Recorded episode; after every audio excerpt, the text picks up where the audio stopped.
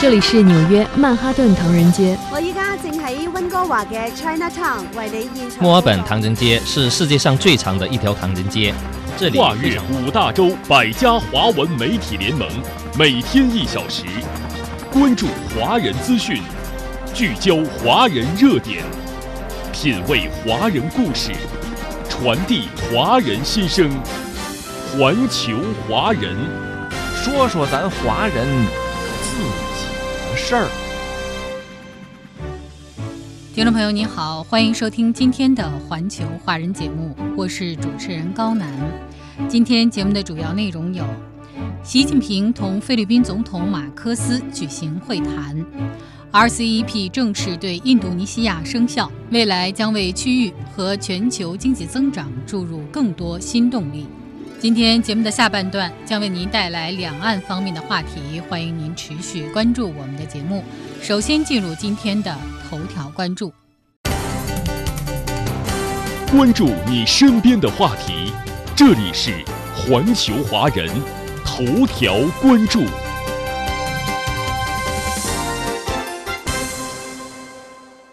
一月四号下午，中国国家主席习近平在人民大会堂同来华进行国事访问的菲律宾总统马科斯举行会谈。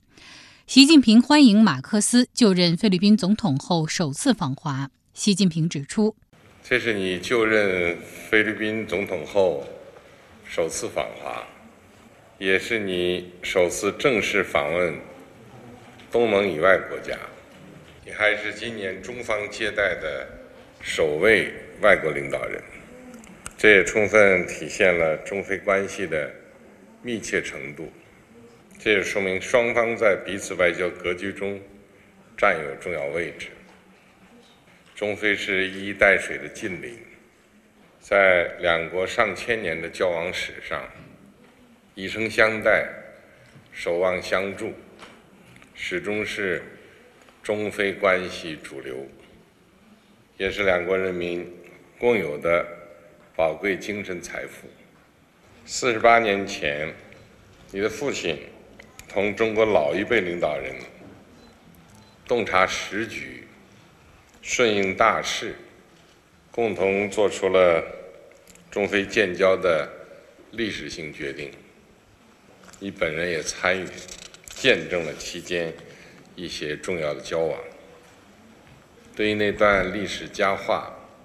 很多中国人至今耳熟能详、记忆犹新。此后近半个世纪，无论国际风云和菲律宾国内政局如何变化，你和你的家族一本初衷，实质推动中非友好。这份情谊弥足珍贵。总统先生这次访华是一次怀旧之旅，更是一次开创之旅。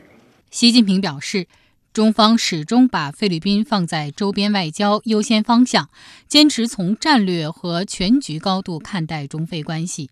我愿同你保持经常性战略沟通，全面规划双边关系下步发展。做互帮互助的好邻居，相知相近的好亲戚，合作共赢的好伙伴，为两国人民带来更多福祉，为地区和平稳定贡献更多正能量。习近平强调，中非虽然国情不同、体制各异，但在追求发展的道路上目标相似、路径相通，合作潜力巨大。双方应该加强两国政府部门、立法机构、政党之间的交流互鉴，深化发展战略对接，在各自现代化进程中交融互促，更好助力两国发展繁荣。双方已经确立农业、基建、能源、人文四大重点合作领域，这是支撑中非全面战略合作关系的四梁八柱，要下大力气培育增长点，打造新亮点。中国正在全面推进乡村振兴，加快建设农业强国，愿助力菲律宾农业农村发展，打造农技中心品牌项目，开展育种、生产、加工、储藏全产业链合作，加快推进军草合作，扎实推进基础设施和互联互通领域合作，落实好重点项目硬基建合作。拓展电信、大数据、电子商务等软基建合作，带动菲律宾经济社会整体发展。中非在传统化石能源和清洁能源方面开展合作，具有互补优势。中方愿同菲方继续以友好协商方式，妥善处理海上问题，重启油气开发谈判，推动非争议区油气开发合作，开展光伏、风能、新能源汽车等绿色能源合作。中国愿持续扩大进口菲律宾优质农渔产品，支持中国企业赴菲律宾投资兴业。双方要全方位深化人文交流，拓展基础教育、职业教育合作，探讨气象、航天等领域创新合作。中方愿同菲方持续开展疫苗研发合作，结合各自地方产业优势，打造两国省市区县互助合作新模式。中国正在主动优化调整防疫举措，更加科学统筹疫情防控和经济社会发展。相信不久，两国人民又可以恢复到疫情之前那种密切的交流交往。习近平强调，中非同为亚洲发展中国家，我们的发展根植于睦邻友好的周边环境，根植于合作共赢的亚洲大家庭。中方愿同菲律宾及其他东盟国家聚焦合作与发展，维护好东盟在区域合作中的中心地位。推进五大家园建设，推动本地区摆脱冷战阴影，免于阵营对抗，持续成为发展繁荣高地。中方赞赏菲方支持全球发展倡议和全球安全倡议，愿同菲方一道加大相互支持，维护两国和发展中国家共同利益，弘扬全人类共同价值，推动构建人类命运共同体，为完善地区和全球治理作出积极贡献。马克思表示，很高兴对中国进行期盼已久的访问，这是我首次对东盟以外国家进行国事访问。我希望通过此访向世界证明，非中关系十分良好，也十分重要。双方都高度重视彼此关系，都致力于将非中关系提升至新的高度。I have been looking forward to this visit. 我也是非常期待这次访问。我们必须要向世界其他地方展现，我们双方都高度重视非中关系。就像您回忆的那样，双边关系对我们两个国家都十分重要。现在又成为我的责任，也是我的荣幸，继续推进菲律宾和中国的友谊，让我们的人民走得更近。而且，我希望能够解决未来共同面对的挑战和困难，加强菲律宾和中国之间的关系，让伙伴关系能够稳定强劲，能够使这个地区成为新的经济引擎。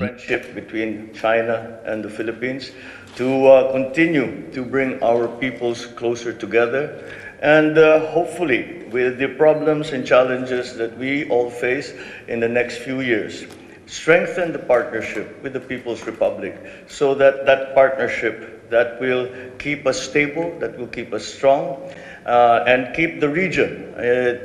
as still the driving force behind the new global economy. 马克思表示。 非中建交虽然只有四十八年，但两国人民友谊已经跨越千年。我很荣幸当年参与了非中建交历史，今天我将肩负起继续推进非中传统友谊的重要责任。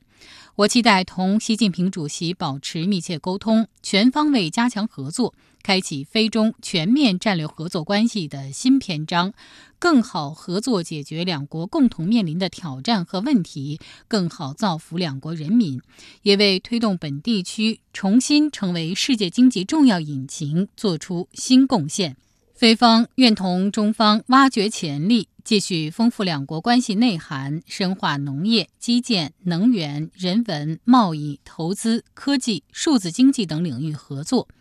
相信今天我们共同见证签署的多份合作文件，将极大助力菲律宾国家经济发展。中国是菲律宾最强劲的合作伙伴，没有什么能够阻挡菲中友谊的延续和发展。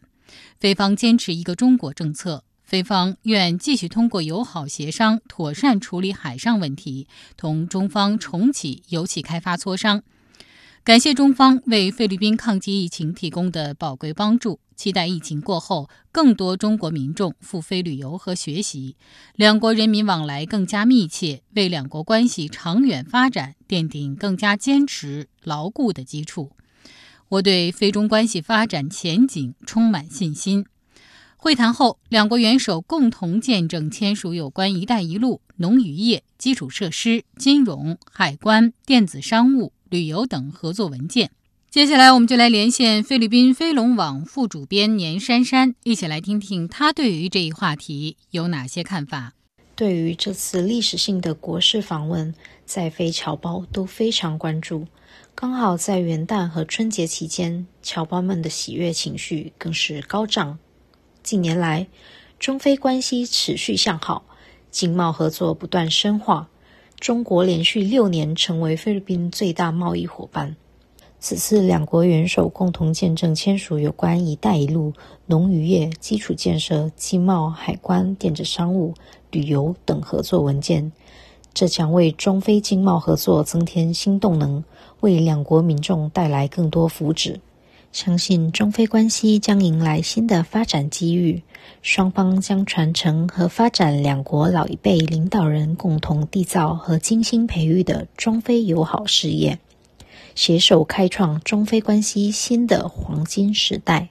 两国双方关系友好升级，是两国人民和所有在非华侨华人的共同期盼。双方关系不断加强，在菲华侨华人的生活也将越来越好。我们期待也祝福马克思总统此次访华之行，相信未来在双方的加强合作交流下，将能推动更多民生项目落地，结出更多硕果。环球华人。区域全面经济伙伴关系协定 （RCEP） 于二零二三年一月二号起对印度尼西亚正式生效，这是推动 RCEP 全面生效实施的重要一步。展望未来，RCEP 将为区域经济一体化发展、地区和全球经济增长注入更多新动力。我们现在出口印尼一年大概二十个柜，货值两千万左右。RCEP 生效以后，关税降为零，每年能享汇二百万人民币。估计能带动我们出口印尼增长量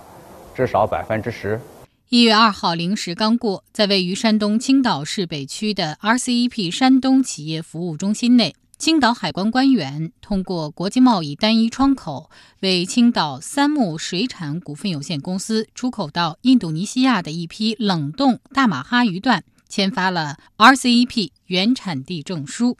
这是 RCEP 对印度尼西亚生效后，山东签发的首份对印度尼西亚 RCEP 原产地证书。在 RCEP 项下，印尼在中国东盟自贸区基础上新增给予中国七百多个税号产品零关税待遇，包括部分汽车零部件、摩托车、电视、服装、鞋靴、塑料制品等，其中部分汽车零部件、摩托车、部分服装类产品等。自一月二号起，立即实现零关税，其他产品将在一定过渡期内逐步降为零关税。此前，中国与印尼的贸易采用中国东盟自贸协定的相关税率，RCEP 对印尼生效后，不少商品税率直接归零，为外贸企业带来更大利好。广西一家纸业公司关务经理周菊介绍。现在 RCP 对印尼生效后，我们希望把在广西、广东、海南、云南及印尼等地的临江纸一体化产业发展有机结合起来，拓展与东盟各国企业间潜在的经济合作，实现多方的共赢。中国也将在中国东盟自贸协定基础上，对印尼产菠萝汁和罐头、椰子汁。胡椒、柴油、纸制品、部分化工品和汽车零部件等降税，进一步开放市场。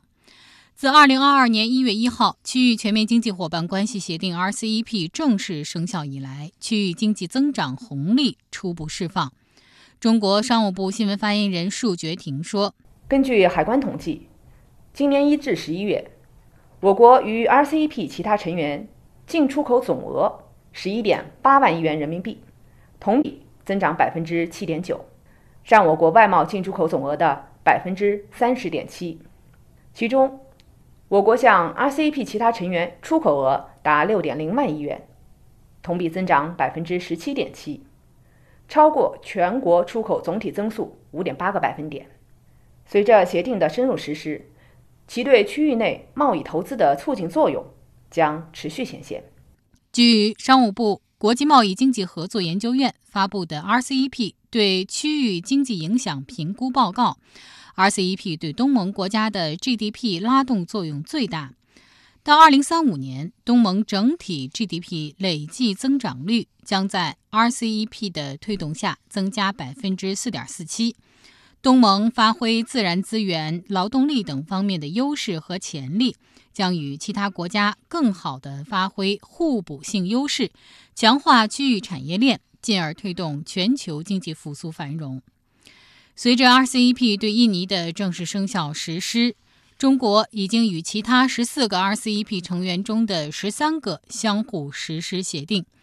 展望未来。商务部研究院区域经济研究中心主任张建平表示，RCEP 将会成为全球经济增长最重要的动力来源。今年是 RCEP 的第一年，全球价值链的这个衔接与合作，一年之内是很难构造的。它会在这个累计原产地规则的指引之下，来让我们的国际分工越来越细致，整个这个全球价值链的协作效率更高，成本也变得更低，每个国家呢都能从中获得收益，并且呢有经济增长和就业的这个新的贡献。另外呢，就是因为 RCEP 它的核心市场是中国十四亿人口的大市。场和东盟六点五亿人口的这样新兴的大市场，那中国和东盟之间这个贸易额全年来估算的话，有可能今年会在万亿美元左右这样的一个规模。今后中国和东盟这个贸易额将会发生非常重要的引领作用。更何况菲律宾经过了他们国会的批准，它也会进入到这个 RCEP 实施进程当中，会带来新的增量。张建平指出二零二三年高质量实施 RCEP 等自贸协定，也将为中国稳外贸提供重要支撑。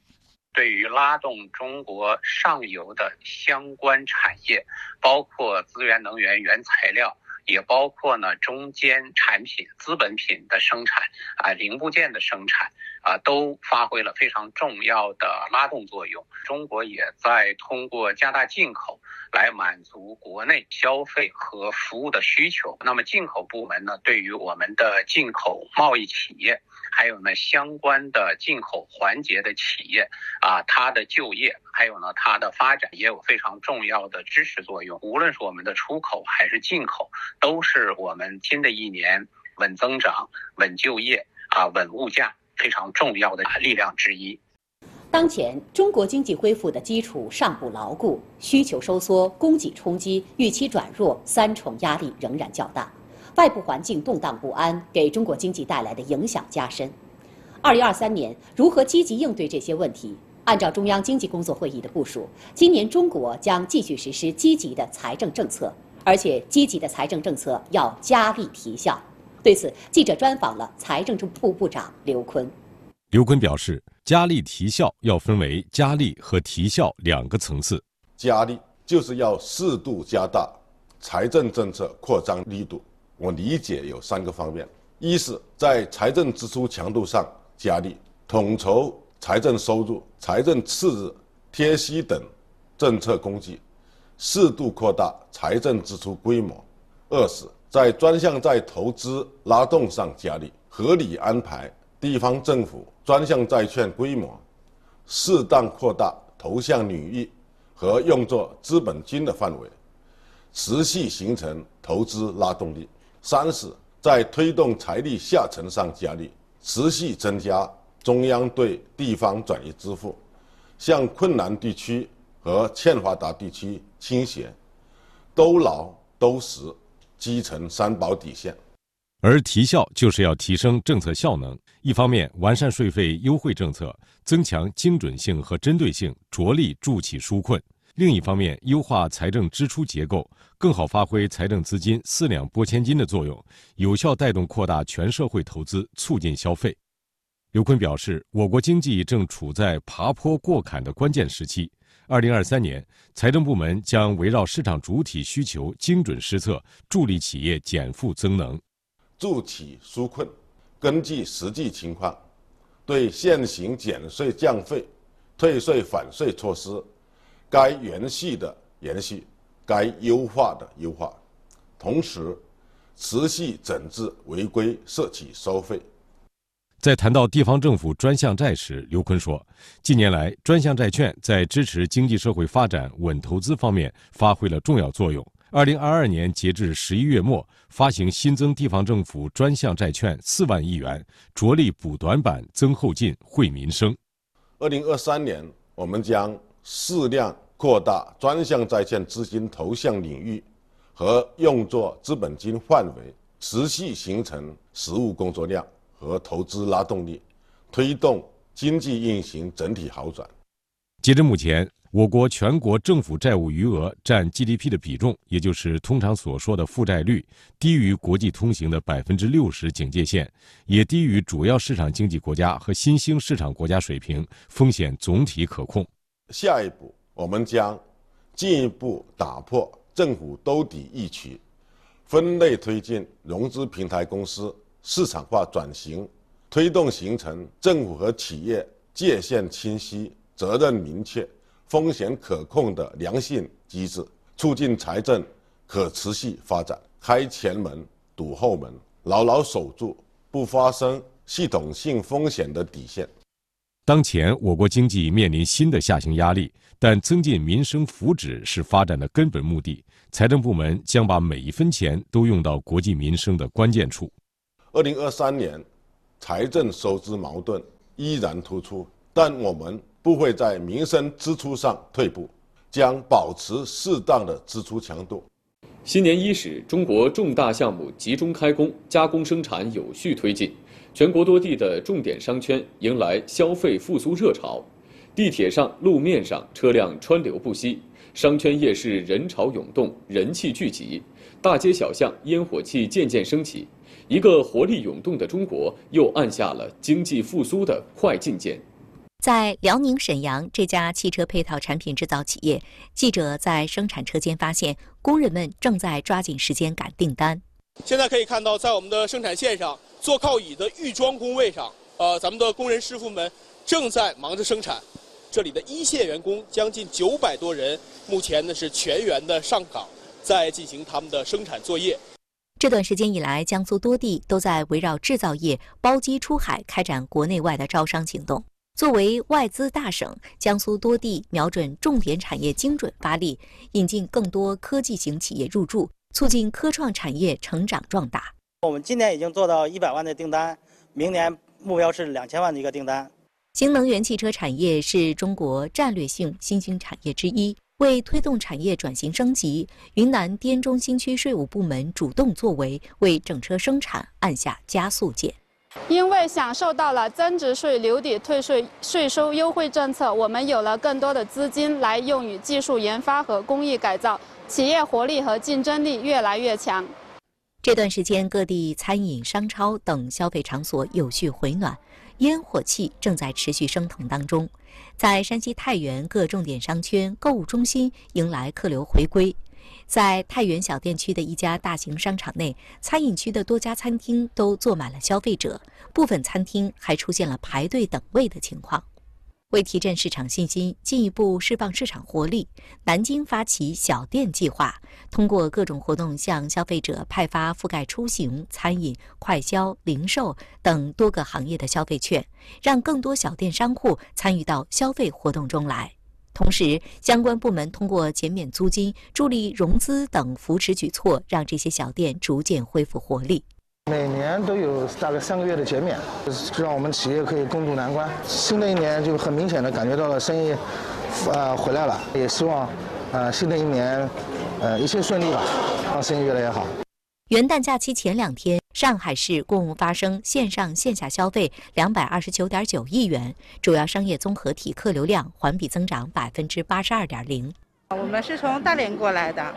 然后看见这灯会人特别多，如果可以的话。就是想带他去各个地方走一走，玩开开眼界，让他也能像我小的时候，就是各地都玩一下，吃点什么东西，啊，看一下祖国的大好河山。环球华人。